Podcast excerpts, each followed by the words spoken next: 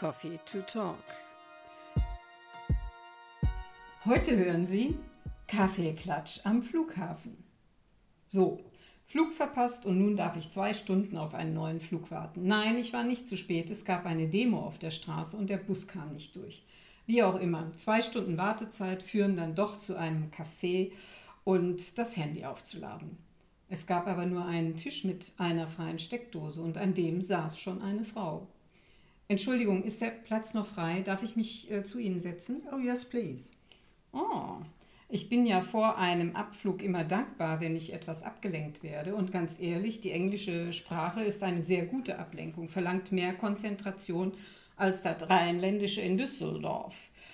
Also auf ein Gespräch. Ich holte meine Rescue-Bonbons aus der Tasche und bot der Dame neben mir eines auf Englisch an.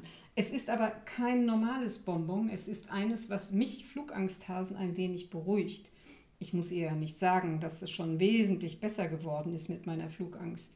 Ja, sie beißt an, sie nimmt einen Gesprächsfaden auf, aber auf Deutsch. Ich bin ganz ruhig, aber ich kenne viele, denen es so geht wie Ihnen. Ich glaube, es ist eigentlich nur der Stress, dass man die Kontrolle nicht hat und diese abgeben muss an einen fremden Menschen, den Piloten.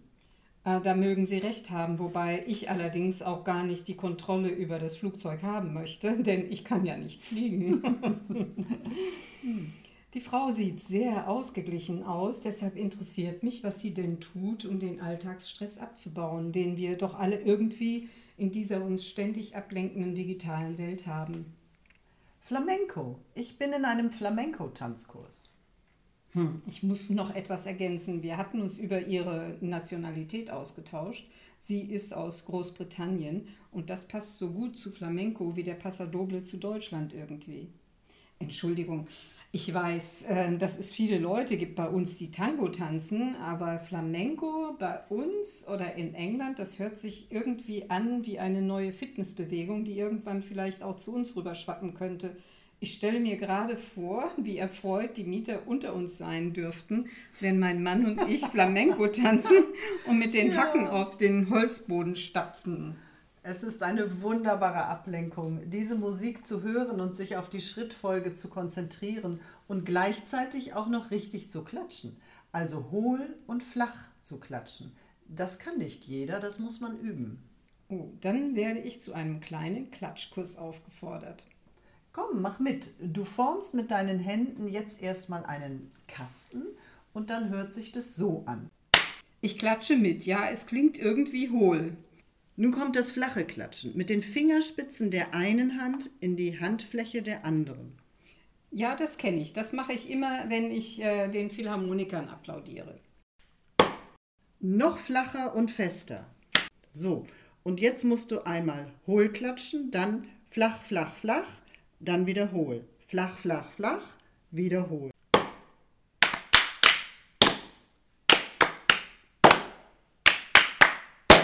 Du bist ja eine richtige Klatschchoreografin. Wir legen los. Ich glaube, jeder kann sich vorstellen, wie die Leute um uns herum geschaut und vor allen Dingen, was sie gedacht haben. Zwei Weiber im stillen Bereich des Flughafens haben buchstäblich eine Klatsche.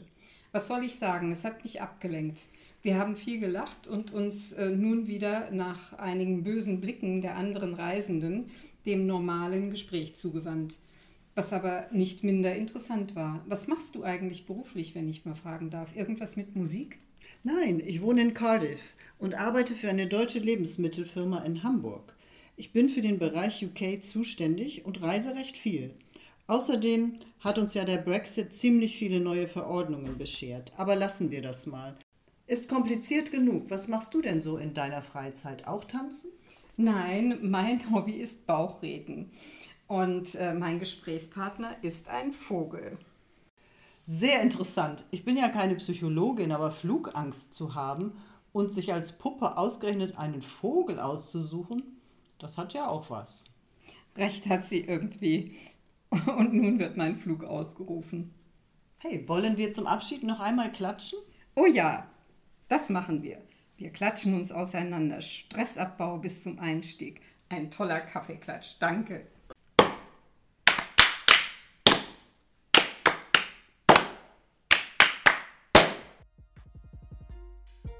Vielleicht hören Sie beim nächsten Mal wieder rein.